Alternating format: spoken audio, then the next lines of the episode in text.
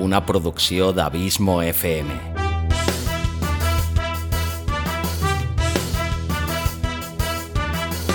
Vols gaudir del teu temps de lleure escoltant grans històries?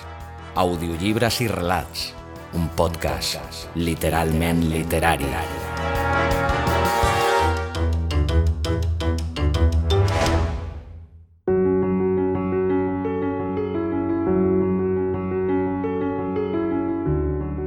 Hola, sóc en Xavi Villanueva. Benvinguda, benvingut un dia més a Audiollibres i Relats, el teu podcast de literatura favorit. O així ho espero. Capítol 16 d'aquest humil programa i encara que sigui amb una mica de retard, espero que hagis tingut una magnífica entrada a aquest any 2023 que tot just acabem d'encetar i que et depari tot això que et mereixes. Dit això, dic que l'autor que avui et porto ja és un vell conegut d'aquest programa, ja que te'l vaig presentar fa tot just dos programes, el mes de novembre exactament. El gran autor galès Roald Dahl.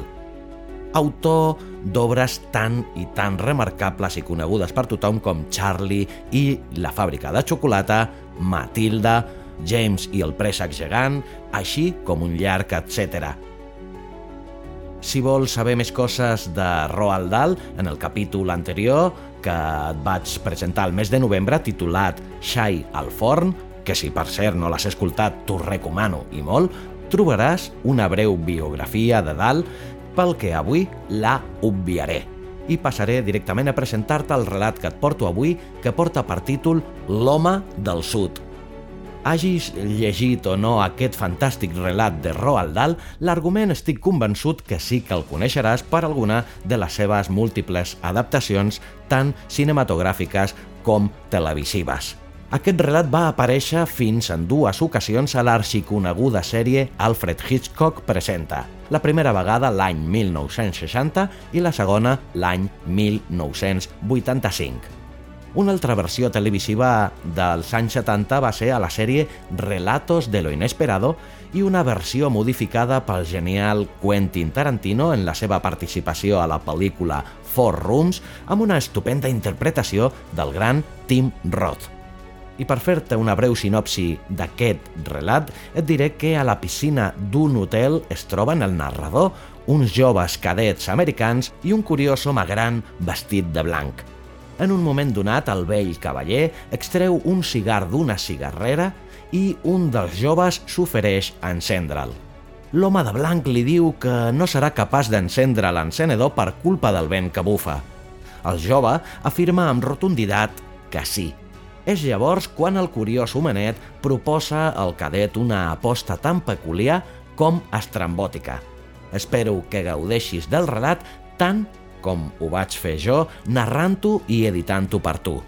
Com sempre, gràcies per la teva fidelitat, el teu suport constant i per fer-me sentir tan i tan feliç sabent que aquest podcast t'agrada, t'acompanya i et serveix d'entreteniment.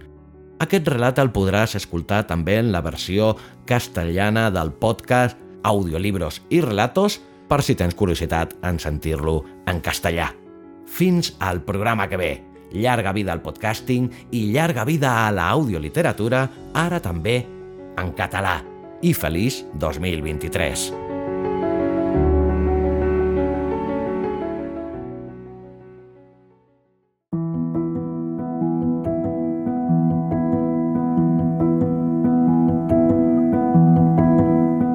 L'home del sud, de Roald Dahl.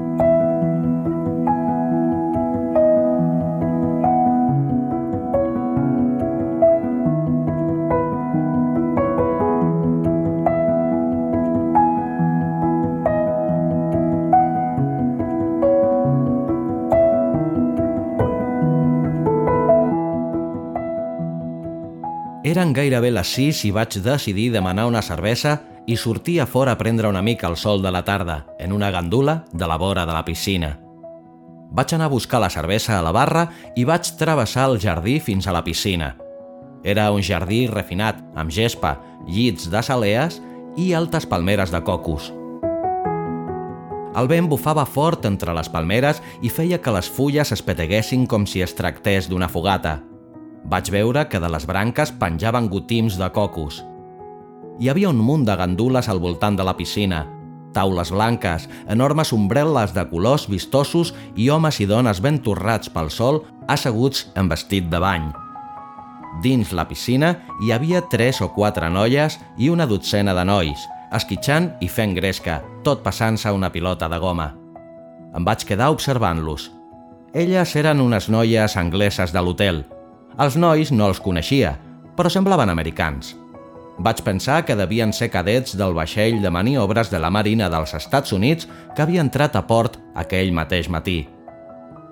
M'hi vaig acostar i vaig seure sota una ombrela groga on hi havia quatre seients buits. Em vaig posar la cervesa a la copa i em vaig reclinar còmodament mentre feia un cigarret. Vaig pensar que era d'allò més agradable seure allà, sota el sol, amb una cervesa i un cigarret. I també era agradable observar els banyistes clapotejant dins l'aigua verdosa. Els marines nord-americans es duien força bé amb les angleses – van arribar al punt de capbussar-se junts sota l'aigua i empènyer-les amunt per les cames. En aquell moment em vaig fixar en un homenet d'edat avançada que caminava crispat per la vora de la piscina. Duia un vestit jaqueta d'un blanc immaculat i caminava molt ràpid, fent saltironets com si es posés de puntetes a cada passa. Portava un enorme barret panamà de color crema i avançava per la vora de la piscina observant la gent i les cadires. Es va aturar al meu costat i em va somriure tot mostrant-me dues fileres de dentetes desiguals un xic groguenques. Li vaig tornar al somriure. Perdoni, puc seure aquí? És clar, vaig respondre. Endavant. Va fer la volta per darrere la cadira i la va examinar per veure si era segura. Llavors va seure i va encreuar les cames. Les sabates blanques de pell que duia tenien tot de foradets per deixar respirar els peus. Una tarda magnífica, va dir. Aquí a Jamaica totes les tardes són magnífiques. No sabria dir si el seu accent era italià o espanyol, però tenia força clar que era d'algun lloc de l'Amèrica del Sud, i vist de prop, força vell. Segurament devia rondar els 68 o 70 anys. Sí, vaig respondre. Sí que és bonic tot això. I si m'ho permet, qui són tots aquests? No són de l'hotel assenyalava els banyistes. Em sembla que són marines nord-americans. Vaig aventurar-me. Bé, eh, nord-americans que es preparen per ser marines. Sí, és clar que són nord-americans. Qui si no faria tant de soroll? Vostè no és nord-americà, oi? No, vaig respondre. Tot d'una, un dels cadets nord-americans es va plantar davant nostre. Anava tot mullat de la piscina i una de les angleses era al seu costat. Estan ocupades aquestes cadires? Va preguntar el noi. No, vaig contestar-li. Els fa res que segui? Mm, endavant. Gràcies, va dir. Duia una tovallola a la mà i en seure la va desembolicar i em va treure un paquet de cigarrets i un encenedor. Va oferir un cigarret a la noia, però ella el va rebutjar. Llavors me'n va oferir un a mi i jo el vaig agafar. No, gràcies. Em sembla que em fumaré un cigar, va dir-li l'homenet. Va treure una cigarrera de pell de cocodril i em va agafar un cigar. Tot seguit, amb una navalla que tenia unes tisores minúscules, em va escapçar la punta. Tingui, deixi'm donar-li foc, va dir el noi nord-americà alçant l'encenedor. No podrà, amb tant de vent. Ja veurà com sí, sempre funciona, L'homenet es va treure el cigar apagat de la boca, va decantar el cap i va mirar el noi fixament. Sempre? Va preguntar amb força èmfasi. Sí, no falla mai. Almenys a mi no m'ha fallat mai. L'homenet encara tenia el cap inclinat i continuava mirant el noi. Molt bé. Llavors dius que aquest encenedor no falla mai, oi? Això mateix, va aclarir el noi. Devia tenir uns 18 o 20 anys la cara pigada i allargada i el nas més aviat ganxut. No tenia el pit gaire bru, amb algunes pigues i uns quants pèls rogencs. Sostenia l'encenedor amb la mà dreta, a punt per fer rodar la pedra. No falla mai, va repetir somrient i exagerant expressament el to. Li prometo que no falla mai. Un moment, si plau.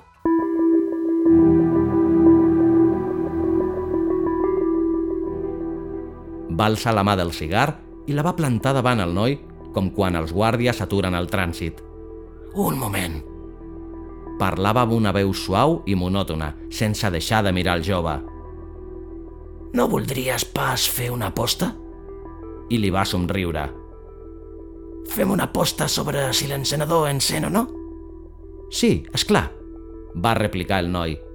Fem l'aposta, per què no? T'agraden les apostes? Molt, sempre en faig. L'homenet va fer una pausa i es va mirar el cigar. He de dir que el seu comportament no em va agradar gaire. Semblava que em volgués treure alguna cosa i de passada avergonyir el noi. A més, vaig tenir la sensació que amagava algun secret. Va tornar a mirar el jove i li va dir lentament. A mi també m'agrada apostar. Per què no ens hi juguem alguna cosa grossa? Una bona aposta. Un moment. Va tallar-lo el noi. Això no ho puc fer. En tot cas, m'hi aposto 25 centaus o fins i tot un dòlar, o el que dugui al damunt, que deuen ser uns quants shillings, suposo. L'homenet va tornar a parar-li la mà. Mira, divertim-nos una mica. Fem una aposta. Anem a la meva habitació, que no hi farà vent, i m'hi jugo el que vulguis que no pots encendre l'encenedor deu vegades seguides sense que et falli. Oh, tant que puc, va replicar el noi. Molt bé, molt bé. Doncs fem l'aposta, d'acord? I tant, m'hi jugo un dòlar. No, no, farem una bona aposta. Jo sóc un home ric i molt esportiu. Mira, tinc el cotxe aquí, fora l'hotel. És un cotxe molt elegant, nord-americà, del teu país. Un Cadillac. Ei, pari el carro. El noi es va reclinar a la seva gandula i va riure. Jo no puc igualar aquesta aposta, és una bogeria. No és cap bogeria. Si encens 10 cops seguits el teu encenedor sense que falli, el Cadillac és teu. Oi que t'agradaria tenir-lo? I és clar que m'agradaria tenir un Cadillac. Al noi no se li escapava el riure. Molt bé, doncs, fem l'aposta i jo m'hi jugo el Cadillac. I què m'hi jugo jo? L'homenet va treure lentament l'anell vermell del seu cigar, encara apagat. Mai no et demanaria que et juguessis una cosa que no et pots permetre, amic meu. Oi que m'entens? I què he d'apostar? Et posaré les coses fàcils, d'acord? D'acord, posi-me-les fàcils. Juga't alguna cosa petita que et puguis permetre perdre i que si perdessis no et fes sentir gaire malament, sí? Com ara què?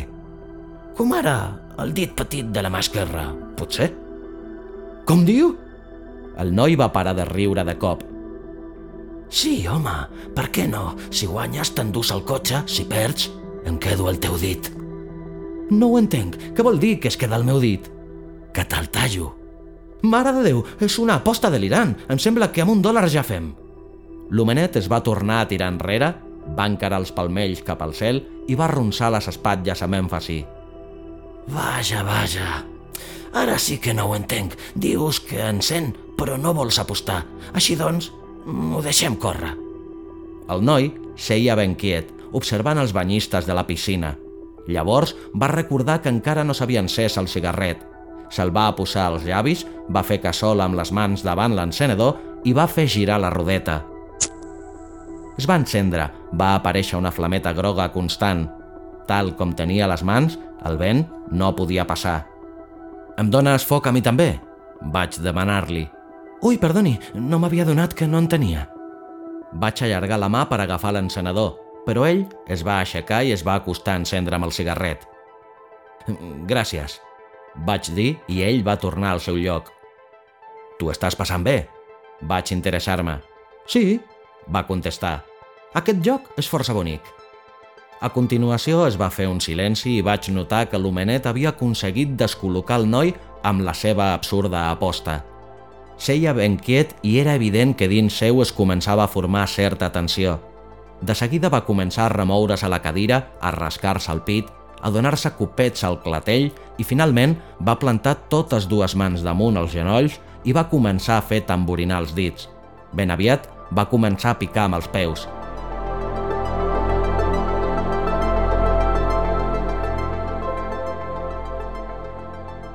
Deixi que repassi l'aposta que em fa, va dir finalment.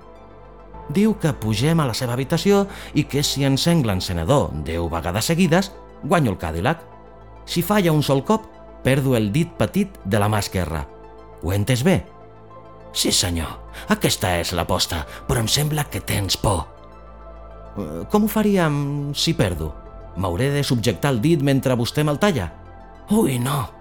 Així no aniríem bé. A més a més, et podries negar a subjectar-lo. El que faria seria lligar-te una mà a la taula abans de començar la prova i esperar amb el ganivet a la mà preparat per tallar-te'l en el moment exacte que l'encenedor fallés. De quin any és el Cadillac? Va preguntar el noi. Perdona, no t'entenc. Que de quin any és? Quants anys té el Cadillac? Ah, quants anys té? Sí, és de l'any passat. És força nou, però veig que no tens fusta de jugador. Els nord-americans no en teniu.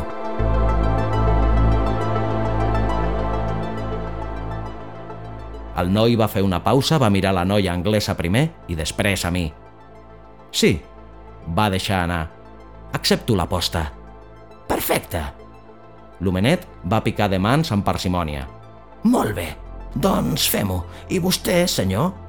Va afegir tombant-se cap a mi. Seria tan amable de fer de... com en diuen? Eh, De testimoni? L'homenet tenia els ulls pàl·lids, gairebé sense color i unes pupil·les minúscules però molt negres. Home, vaig començar jo. A mi em sembla una bogeria. No m'agrada gaire, això. A mi tampoc. Va afegir l'anglesa. Era la primera vegada que parlava. Em sembla una cosa estúpida i del tot ridícula. Ho diu seriosament, això de tallar-li el dit si perd? Vaig temptejar. I tant que sí. I també dic seriosament que li donaré el Cadillac si guanya. Vinga, anem a la meva habitació. Es va alçar. Primer et vols vestir una mica? Va preguntar el noi. No, va contestar ell. I aniré així. I tombant-se cap a mi. Em faria un favor si vingués i fes de jutge. Molt bé, doncs. Vaig concedir. Vindré, però que consti que no m'agrada gens l'aposta. Vine tu també. Va demanar a la noia. Vine com a observadora.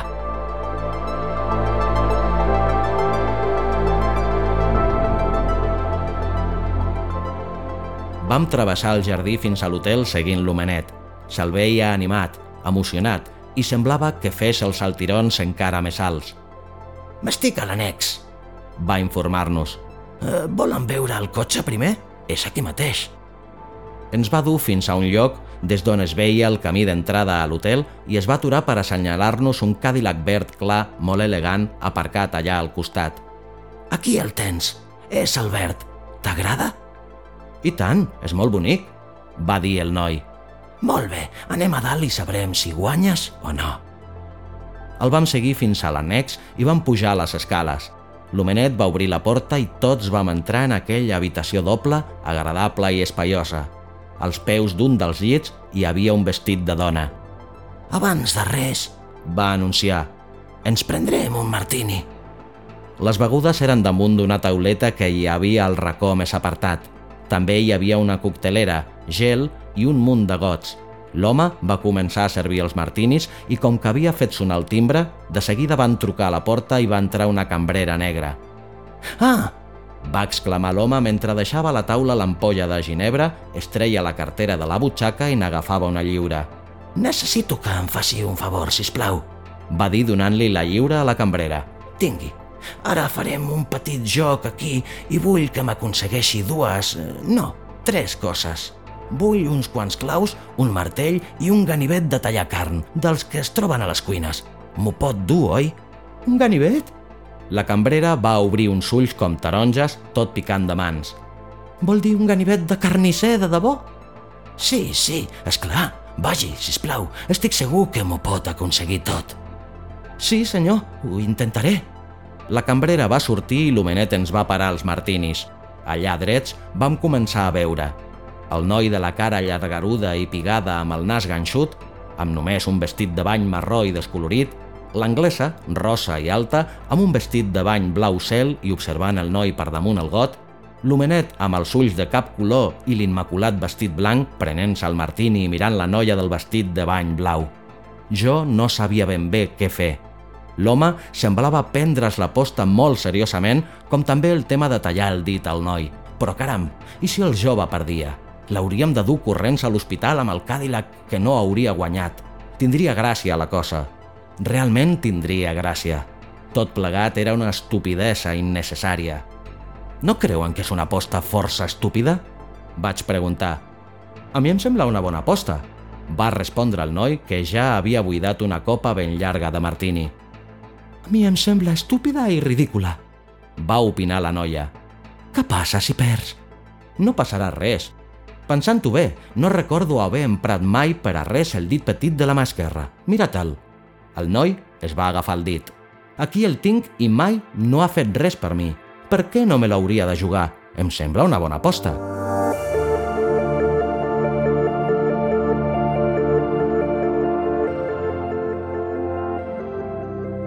L'homenet va somriure, va agafar la coctelera i va tornar a omplir les copes. Abans de començar, dipositaré en mans del jutge les claus del cotxe. Es va treure una clau de cotxe de la butxaca i me la va donar. Els papers, la documentació i l'assegurança són a la guantera del cotxe. Va afegir. Aleshores va tornar la cambrera negra. A una mà duia un ganivet petit, com els que fan servir els carnissers per tallar ossos i a l'altra un martell i una bossa de claus. Molt bé, ho portes tot. Gràcies, moltes gràcies. Ja pots marxar. L'homenet es va esperar que la cambrera tanqués la porta, va deixar el parament damunt d'un dels llits i va dir «Ara ho prepararem tot, d'acord?» I de cara al noi «Ajuda'm amb la taula, si plau, l'apartarem una mica». Es tractava del típic escriptori de les habitacions d'hotel, una taula rectangular ben senzilla de metre 20 per 90 amb paper assecant, tinta, plomes i paper. El van separar de la paret de l'habitació i van treure'n els instruments d'escriptura. I ara, va anunciar, la cadira.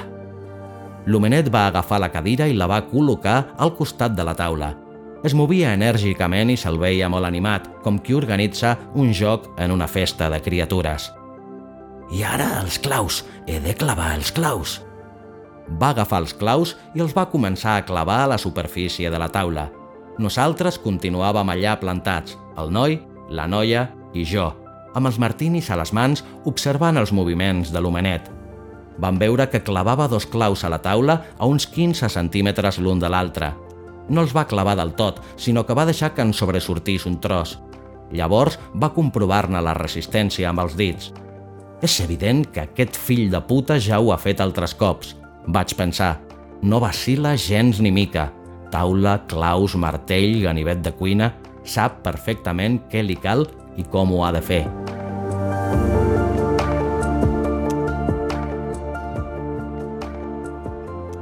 I ara, eh, només ens cal una mica de cordill. El va trobar. Molt bé, eh, ja ho tenim. Series tan amable de seure a la taula? va demanar el noi. El noi va deixar el got i va seure. Posa la mà esquerra entre aquests dos claus. Els claus només són perquè et pugui lligar bé la mà. Molt bé. Ara te la lligaré i la fixaré a la taula. Va lligar el cordill al canell del noi, va fer unes quantes passades al voltant de tota la mà i finalment el va fermar ben fort als claus. Ho va fer molt bé i en acabat no hi havia dubte que el noi no podria retirar la mà de cap manera. Amb tot, encara podia moure'n els dits. Ara, si plau, tanca el puny però deixa el dit petit estès.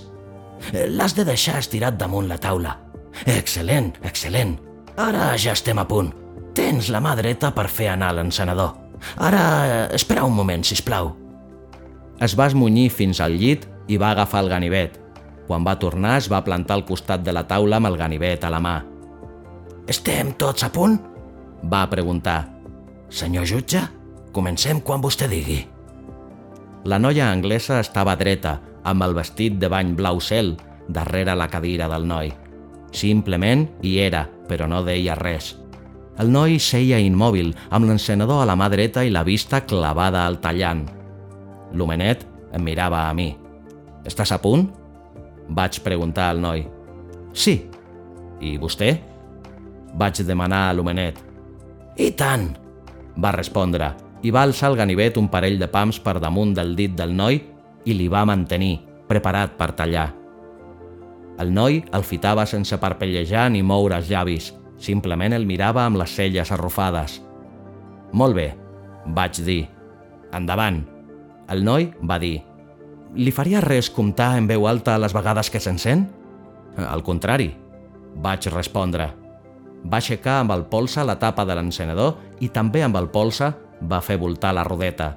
La pedra va espornejar i el ble es va encendre amb una flameta groga. Un! vaig exclamar.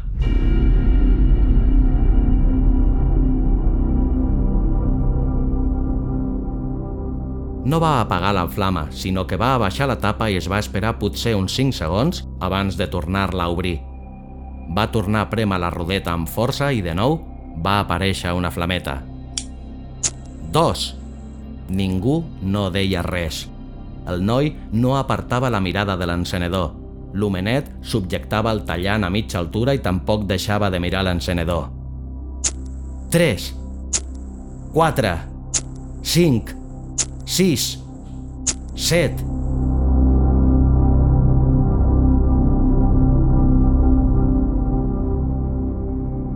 Evidentment, era un d'aquells encenedors que funcionen bé. La pedra feia una bona espurna i el ble tenia la llargada adequada. Vaig observar com abaixava d'un cop de pols a la tapa sobre la flama. Llavors es va fer una pausa. Tot seguit, el polsa va tornar a alçar la tapa. Tot es feia amb el polsa. El polsa ho era tot. Vaig agafar aire a punt per dir buit. El polsa va tocar la roda. La pedra va llançar l'espurna.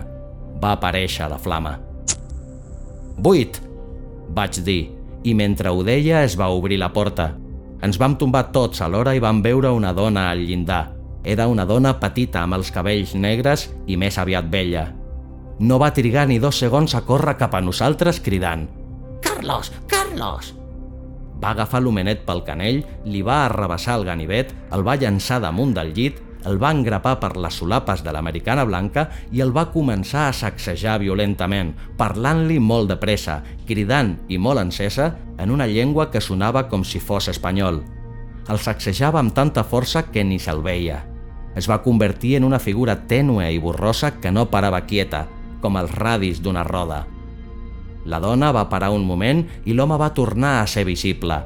El va arrossegar per l'habitació i el va empènyer cap a un dels llits.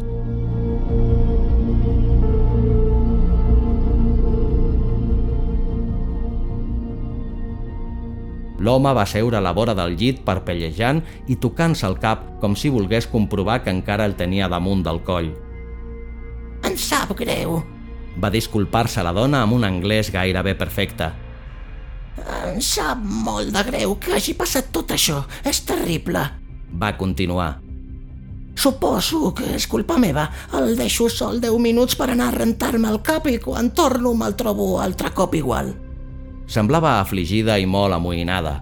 El noi es deslligava la mà de la taula. L'anglesa i jo ens vam quedar drets on érem, sense dir res. És una amenaça, va lamentar la dona. El nostre país ja ha tallat 47 dits a 47 persones i ha perdut 11 cotxes. Al final ens van amenaçar de tancar-lo, per això l'he dut aquí. Només fèiem una aposta de no res, va murmurar l'home des del llit. Suposo que s'ha apostat el cotxe, va aventurar la dona.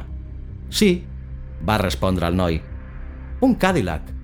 Ell no té cotxe, és meu. Això encara ho fa tot més terrible. Va explicar.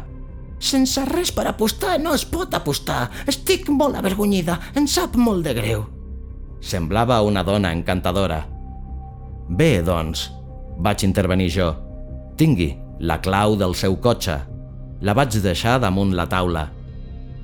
Només fèiem una aposta de no res, va murmurar l'home. Ja no li queda res per apostar, va afegir la dona.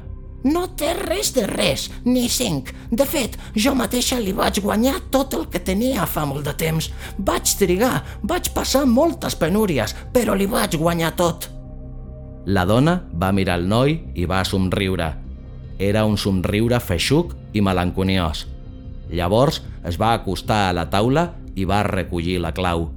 Encara veig aquella mà.